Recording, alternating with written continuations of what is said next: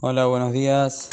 Continuando la salajot de la mitzvah de Adlakat Nirot Hanukkah, de encender, la mitzvah de encender las velas de Hanukkah los días de Hanukkah que se nos avecinan. Como dijimos ya, se enciende en forma ascendente, como todos sabemos, primer día, una, dos, tres, hasta llegar a ocho velas de Hanukkah, como dijimos ayer, en la ubicación donde se pone la Hanukkah y demás. En el Beta Knesset también encendemos Nerot Hanukkah. Realmente no es parte de la mitzvah de Hanukkah. Cuando Jajamín fijaron la mitzvah de Hanukkah, de encender la vela de Hanukkah, fijaron en las casas particulares, en la, casa de cada uno, no en el Beta Knesset.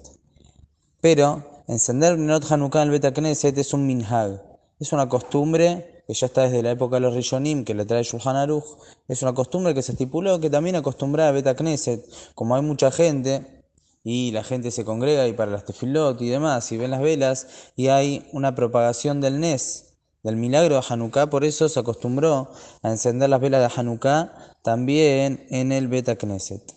Y no solamente se enciende la vela Hanukkah en Beta Knesset, sino se hace la verajá, al igual que se hace en las casas.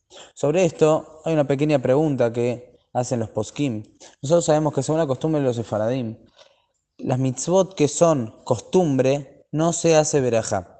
Voy a decir un ejemplo claro, que es el ejemplo de Hallel de Rosh. En Rosh Hodesh hacemos Hallel.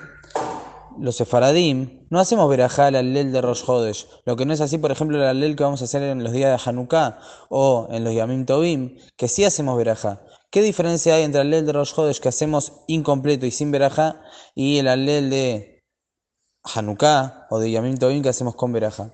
Entonces la diferencia es que el alel que se hace en Hanukkah o el alel que se hace en los Yamim Tovim es alel de Takanat Jajamim, es un alel que Jajamim fijaron.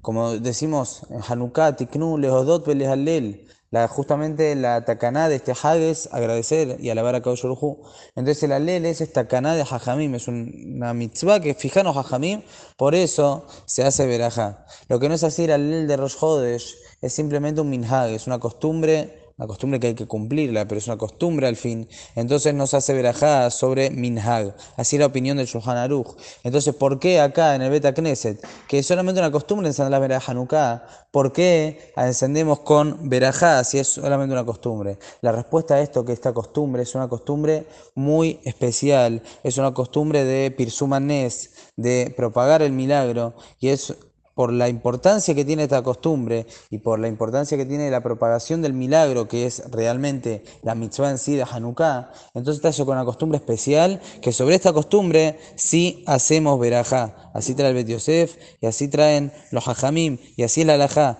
En el Bet Knesset se hace verajot al igual que en la casa la persona, Shaliach Sibur o quien sea, que el, o al Rab, que hace la verajot en el Beta Knesset y luego va a ir a su casa, no hay ningún problema y hace las verajot nuevamente en su casa para sacar y de Jehová a la familia. En caso de que esta persona viva solo y no tiene otras personas para sacar y de Jehová, está solo, nadie va a escuchar, entonces en ese caso va a ser únicamente la verajá en la casa de Leadlik Hanukkah, pero no va a ser las de más verajot, ya que las hizo en el Betagneset, por ejemplo, en el primer día, o Shehasan y Sim Laboten.